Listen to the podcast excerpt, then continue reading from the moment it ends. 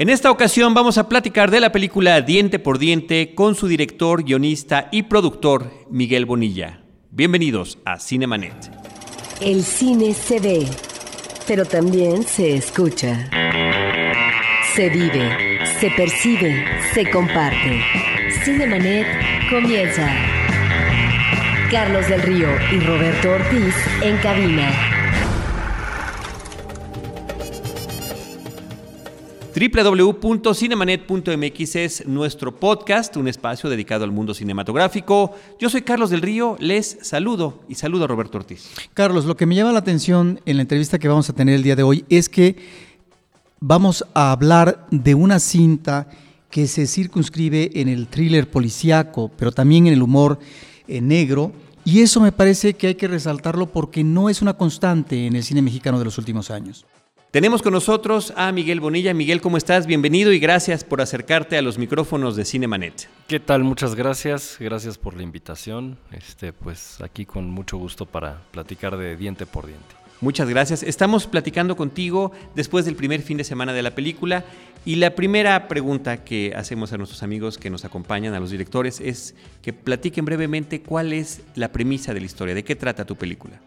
Pues diente por diente toca este, varios temas. El principal es la inseguridad eh, y también toca el tema, eh, que creo que además es un tema actual, de eh, hacer justicia por propia mano. También toca el tema de los medios de comunicación y hace una crítica a los procesos ministeriales cuando uno tiene que ir a levantar un acta. Y bueno, pues diente por diente es la historia de un reportero de nota roja que pues ha sido víctima de un robo, han entrado a robar a su casa y a partir de ahí un compañero de trabajo le, le da un arma para que, pues como defensa, para que se proteja. Y a partir de ahí hay una situación de enredos en donde él, además de que se convierte en un asesino, este, él inventa un personaje del cual redacta las notas en su periódico de cómo este vigilante o vengador anónimo pues está limpiando las calles de, la ciudad, ¿no? Ahora bien, hemos visto recientemente en el cine, participando en festivales no solamente nacionales sino extranjeros, películas que nos remiten a esta situación de agravio en el país, de tanta violencia que se ha generado en los últimos años, de delincuencia organizada, de las formas institucionales de combatirla Dos ejemplos pondría yo Misbala, Eli. Pero en el caso tuyo, si bien es cierto que están ciertos elementos de esta violencia que sigue padeciendo el país y que no se pueden solucionar del cambio de un gobierno a otro, estamos hablando de los gobiernos sexenales, hay un tratamiento totalmente diferente, porque sí, está ahí el thriller policíaco, pero está el ingrediente humorístico, que por lo tanto, que es un ingrediente humorístico, diría yo, de comedia no tan pronunciada, no tan evidente, no tan recargada. Entonces te preguntaría por qué ese apunte y cómo surgió la historia. Eh, sí, yo me sentí muy cómodo escribiendo esta historia desde la comedia. Eh, no lo tenía pensado así en un principio y ya después, bueno, en el proceso de escritura me di cuenta de que había casi casi un humor involuntario por las situaciones absurdas a las que de repente uno llega en esta situación.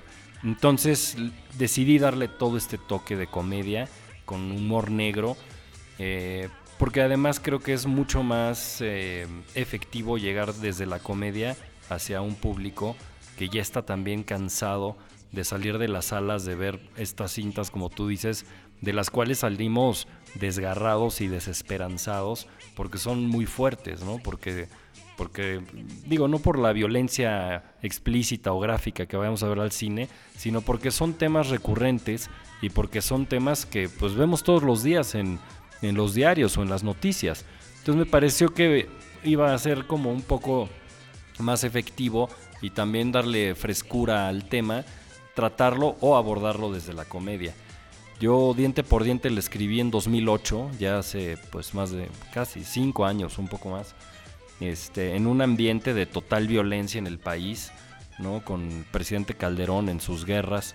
Em, recuerdo que en Ciudad Juárez se hablaba de que bueno, la gente tenía que irse a vivir a otra parte o cerrar negocios, habían todo un tipo de extorsiones, entró el ejército para tratar de mantener el orden, se hablaba de estado fallido, lo cual era como un término nuevo para muchos de nosotros. Eh, había también una ola de secuestros, eh, en fin, había para mí un clima de total violencia y de, inseguridad. Yo también, bueno, eh, por anécdotas personales, yo acababa de sufrir también que entraran a robar a mi casa y no era la primera vez.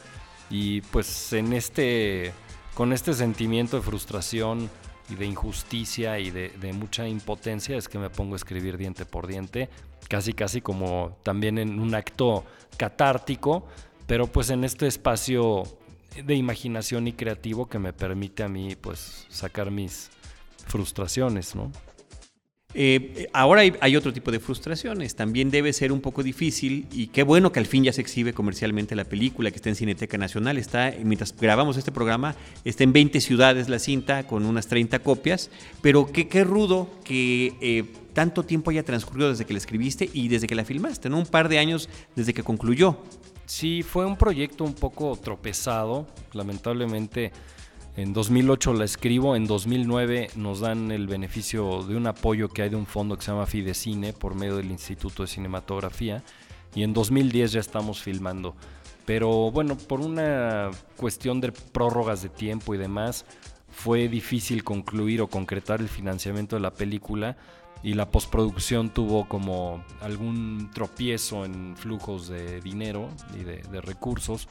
Entonces, bueno, eso alargó los tiempos hasta que bueno, lo pudimos, terminar la película gracias al apoyo de muchos amigos y de mucha gente. Y llegamos rayando en 2012, a principios de año, al Festival de Guadalajara.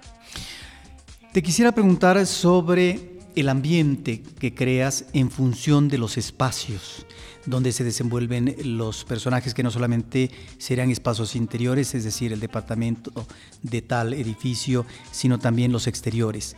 Creo que nos encontramos con un centro histórico que algunos directores han tratado también, sino de redescubrir, de dar a conocer al público eh, como ambiente de sus uh, historias y personajes, que no es propiamente el centro histórico bonito, remodelado, que es el que conoce el turista y la gente que cotidiana o, mejor dicho, los fines de semana va a visitar.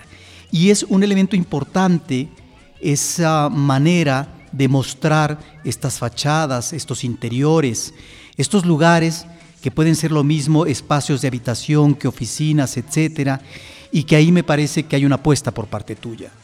Sí, yo, este, bueno, primero lo que quería hacer era contar esta historia en una ciudad que me diera eh, un aspecto de, un universo desgastado, una ciudad muy vivida y muy desgastada con este cochambre de ciudad. Entonces, este, bueno, lo que tenía más a mano pues era el centro. Claro que hice scouting en otras colonias y demás, pero esta, esta parte del centro que es más la calle de López, Victoria, que es otro sector del centro y no como dices el creo que le llaman el primer cuadrante, ¿no? Que es el remodelado y ahora hasta con calles peatonales muy bonitas.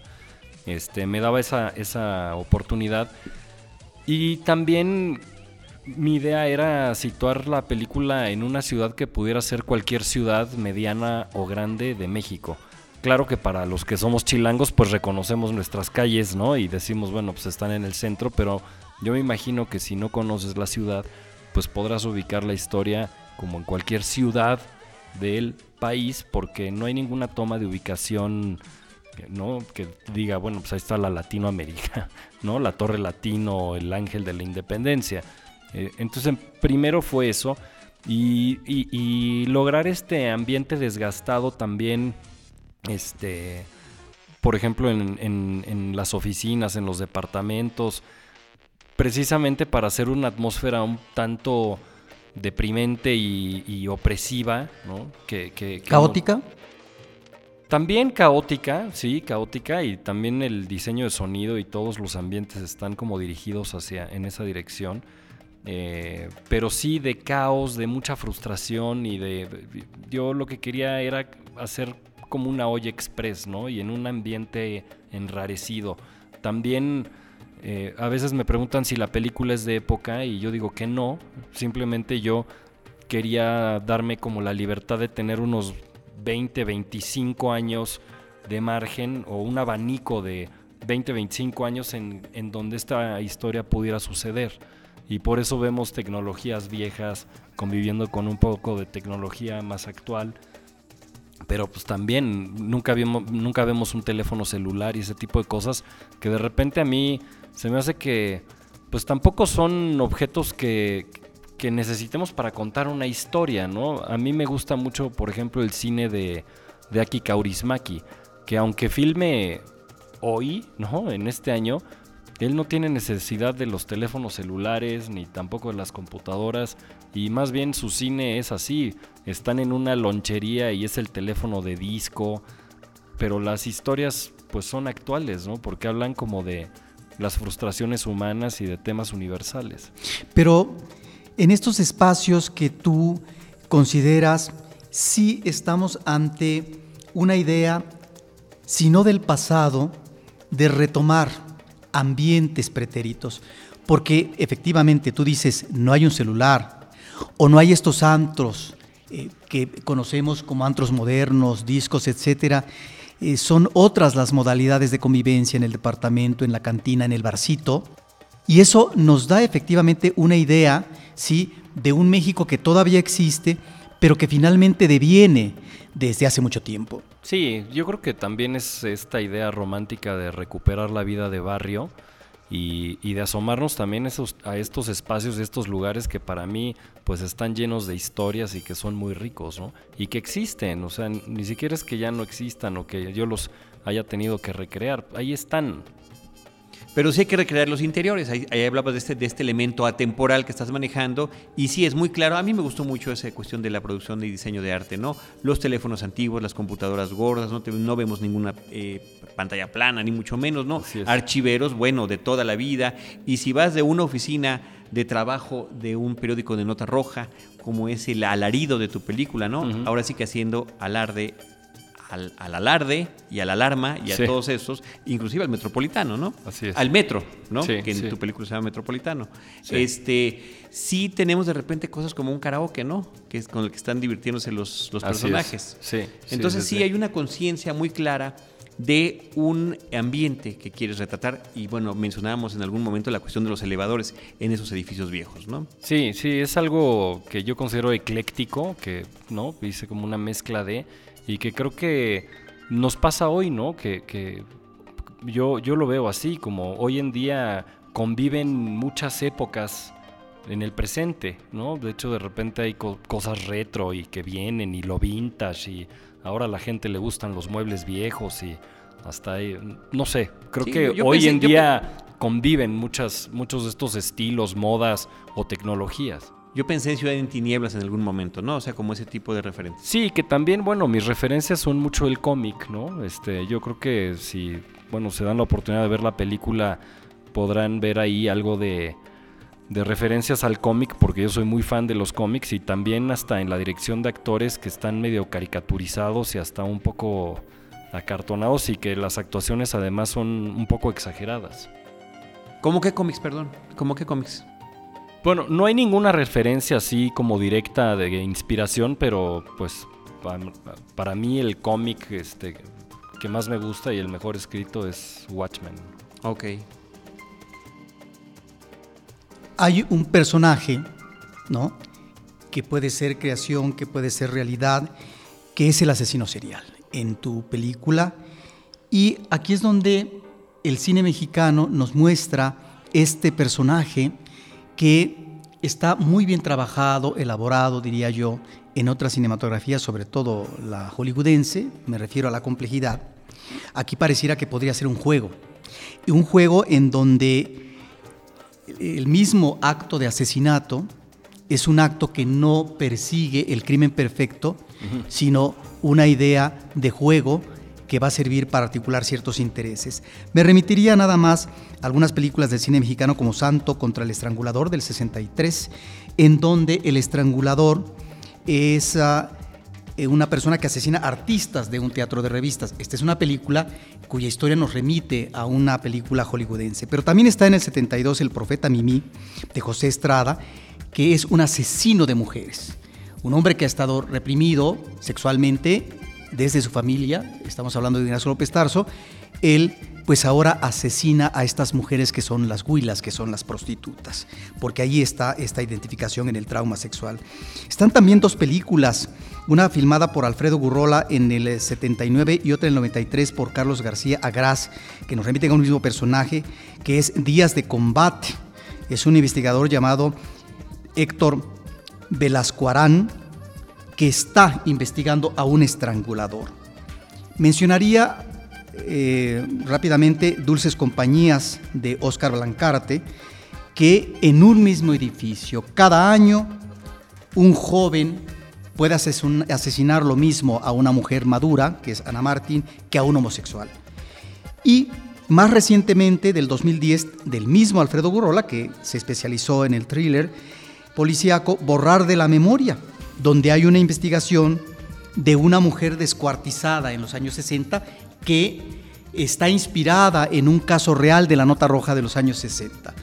¿Cómo es que insertas tú este asesino serial que, si bien esta relación que yo hago es, no es que no existan otros, eh, tu tratamiento es totalmente diferente? Sí, diferente. Por ahí leí una reseña que me gustó mucho porque decían, bueno, sí es como el asesino serial o es este tipo de thriller, pero región 4, ¿no? Como adaptado a México. Este, y no lo tomé mal. Eh, para mí era... Mi idea principal cuando yo me puse a escribir el argumento de esta película era hacer una película de un comando de gente que haya sido víctima de una serie de atracos y de injusticias o de abusos y que saliera a la calle, ¿no? Armados a limpiar las, la ciudad de, todos estos criminales. Y luego me di cuenta que no iba por ahí. O sea, también creo que México eh, no es un país en donde puede existir un Superman y tampoco un Harry el Sucio o un Charles Bronson. Eh, yo, bueno, soy, este, veo mucho cine norteamericano y sobre todo el cine negro norteamericano que me gusta mucho. Pero también entiendo que la problemática social y, la realidad en México es muy diferente. Entonces, desde la comedia y en este tipo de ridiculización del personaje y hasta del género, me sentí como muy cómodo porque ni Kramsky, que es el personaje principal, es un asesino y que entra ahí por, digamos, azares más bien destinales ni tampoco este, la película creo que plantea el tema del, del, asesino serial, sino que yo más bien siento que estamos en un mundo de gente muy frustrada y sobre todo eh, a través del personaje principal que es Kramsky, que es un reportero de, de, nota roja, pero que él quiere ser novelista. Entonces ahí me da como entrada a que en México habemos muchas personas que nos dedicamos a otra cosa y no a lo que queremos. Estamos frustrados en ese sentido. Este. Y, y de esa manera, a través de este personaje que, que también es muy pusilánime y es muy cobarde y nunca se ha atrevido a escribir su novela y sin embargo trabaja en algo que no le gusta y no tiene una vida social y no tiene pareja y no tiene amigos y el jefe siempre se lo trae a periodicazos y a regaños tiene la oportunidad, ¿no? De repente, y hay un cambio en su vida que es a partir de un arma, que además me gusta mucho como objeto dentro de la cinematografía, el arma que es como una puerta y que le cambia la vida. Empieza a asesinar gente, pero ni siquiera va a limpiar la ciudad, porque pues, asesina de repente hasta vagabundos, ¿no? Pero él tiene ya la, la, misión de escribir estas notas sensacionalistas inventando a un vigilante o a un vengador anónimo. Y es por eso que también creo que él, no en el, no en el afán uno ni de hacer justicia, ni de limpiar las calles, sino de fórmula para un reconocimiento del cual él tiene sed. O sea que el personaje empieza como víctima en la película, pero también después abusa de una situación en la que creo que todos los mexicanos estamos ahí metidos, que es el arreglo fácil, como el quick fix del que hablan los gringos, porque todos el camino largo de trabajo hacia nuestras metas nos da mucha flojera y siempre buscamos un atajo o un camino rápido hacia nuestros objetivos, ¿no? Entonces creo que va más por ahí y este creo que sí es este lo que tú mencionas, pues es un thriller, pero pues está digamos que trastocado o está deformado hacia el ridículo. Kramsky, ¿por qué el, el nombre de este personaje? Pues mira, yo cuando escribo algo, de repente me vienen a la mente nombres y sobre todo son nombres de gente que conozco, con los que me siento como muy cómodo y que además se me hace que al oído pueden ser pegajosos y, ¿no? Pues, eh, Pero no es ninguna referencia mediática. no es ninguna referencia mediática. De alguna novela, de algún cómic, de algún. de alguna película, de algún autor. Bueno, me gusta que este Pablo, porque se llama Pablo Juan Kramsky, bueno, pues son las mismas iniciales del personaje de Charles Bronson, ¿no? En Vengador Anónimo. Pero este, no, no tiene nada que ver. Kramsky es el apellido de un amigo de la universidad y así como casi todos los nombres de, de la película. Tus actores, platícanos por qué hay un reparto que le sacas jugo, que no son propiamente las estrellas.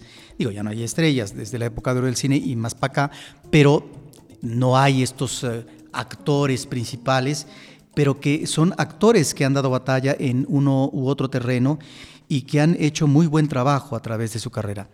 Sí, pues eh, primero eh, muy agradecido y sorprendido también de trabajar con un actor como Carlos Cobos, que en paz descanse. Este, Su último filme. sí, es su última película, de hecho eh, tuvimos la oportunidad de convivir con su esposa y con su hijo ahora en la premier, que fue el miércoles pasado en la Cineteca. Este, y es una experiencia increíble, casi casi como decía el maestro Hugo Argüelles de casting metafísico, porque pues yo escribí el papel de Corona, que es el policía, pues pensando todo el tiempo en Carlos Cobos, porque Sergio es, Corona. Es. Hay que decirlo. es Sergio Corona, como el actor. Em, yo escribí el personaje pensando en Carlos Cobos, porque he seguido su, seguí su trayectoria en teatro y ya después en lo que hizo algo de cine y de tele. Y se me hace que es un gran actor. eh, y cuando le ofrecí el papel y lo aceptó y después ya lo tenía en un set enfrente de una cámara, pues es casi casi un acto de magia, ¿no? Este, y además Carlos enriqueció el papel con su ingenio y con su bondad y con su gran calidad de ser humano. Este, hizo un, un- policía entrañable y diferente, me parece. Este, después, bueno, está Alfonso Borbolla, que bueno, pues mi querido Poncho se ha dedicado mucho al teatro, eh, hacer cuestiones también de sketch y de cabaret, hace mucho impro- una cosa ahora que se llama improlucha. Este, y pues de ahí lo saqué y es la primera película de, de Poncho, porque luego lo llamaron para Orol, en donde hace un papel también.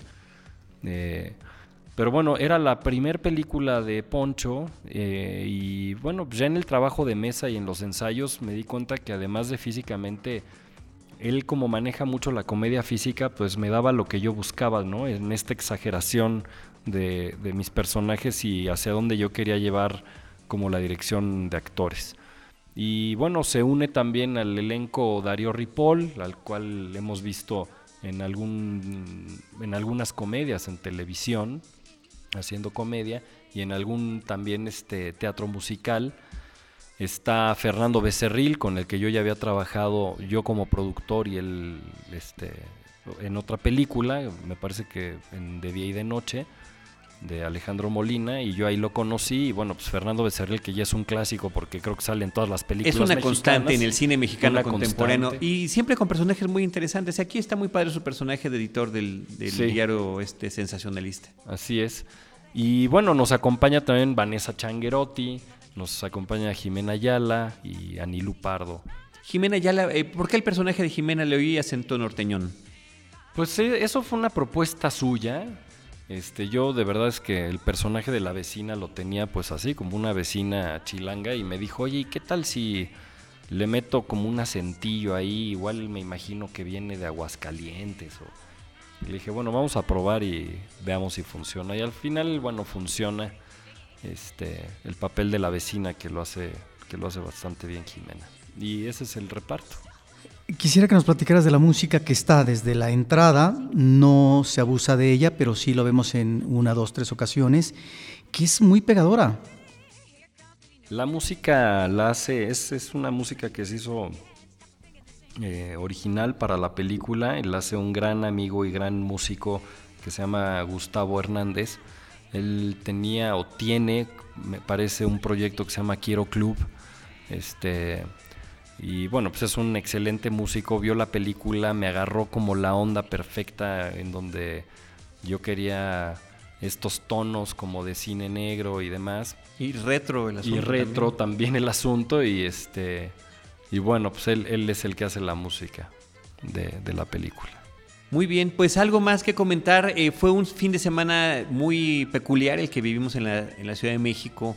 Eh, lluvias intensas y terribles que en términos generales, nos estabas comentando tú antes de entrar a la grabación, habían alejado al público de las salas cinematográficas, intercambiaban nuestras experiencias y sí, muchos nos quedamos este fin de semana en casa por esta situación que afectó a todas las películas que se estrenaron, que se exhibieron y de la cual de cualquier manera eh, diente por diente quedó en tercer lugar. Sí, lo, el reporte que pasaron hoy lunes ya del fin de semana es que a todas las películas les fue bastante mal, o sea, los números fueron bajos en general por las lluvias.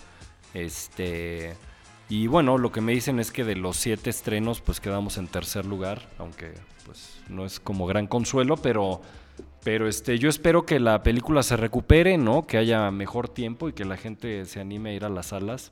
Al fin que en la sala pues no llueve, ¿no? Entonces, este, los invitamos a que vayan a ver Diente por Diente. Se estrenó apenas este 6 de septiembre. Espero que la dejen dos o tres semanas en cines. Se estrenó en 20 ciudades. Ahí también está en la Cineteca, está en circuitos alternativos como Cinemanía, Cine Tonalá, Cine del Centro. Entonces, pues habrá un cine cerca en donde la puedan encontrar. Y yo, pues les garantizo que se la van a pasar bien. Es una película divertida, eh, pero que también ofrece pues un espacio para, para la reflexión. ¿no? Eh, ¿Alguna red social en torno a tu película o a la productora? Sí, todo lo que puedan enterarse de, de Diente por Diente está en la red social de la productora, que es arroba Cadereita Films. Este, Cadereita con Y, con, con Y. Sí, con Y, Cadereita Films, con Y, o en la página también es www.cadereitafilms.com.mx o en mi Twitter que es Miguel J. Bonilla. Muy bien, yo quiero recordar también que toda la información de la película, ficha técnica y salas se nos exhibe en Circuito Cultural, lo pueden encontrar en la Cineteca Nacional, www.cinetecanacional.net, cinetecanacional.net, ahí van a encontrar la ficha de diente por diente y las salas del Circuito Cultural donde se está exhibiendo, además de las salas comerciales, que en, cuál, ¿en qué cadenas está? Está en Cinépolis, está en Cinemark y está en eh, Cinemagic. Muy bien. Pues muchísimas gracias Miguel, gracias por compartir tu experiencia de esta película, desde su guion hasta su exhibición comercial y su paso por festivales. No mencionamos que en este festival de Guadalajara el, tu filme recibió el reconocimiento a Mejor Guión. Así es, sí. Muchas guion. felicidades y mucha suerte con lo que siga con la película.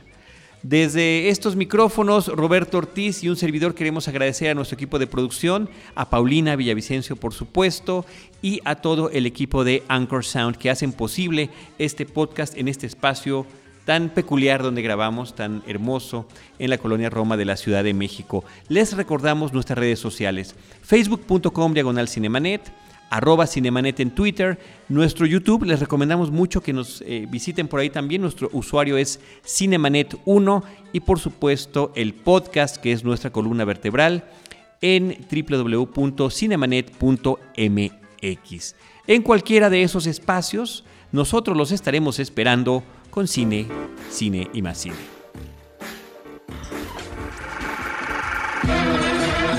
Cinemanet termina por hoy. Más cine en Cinemanet.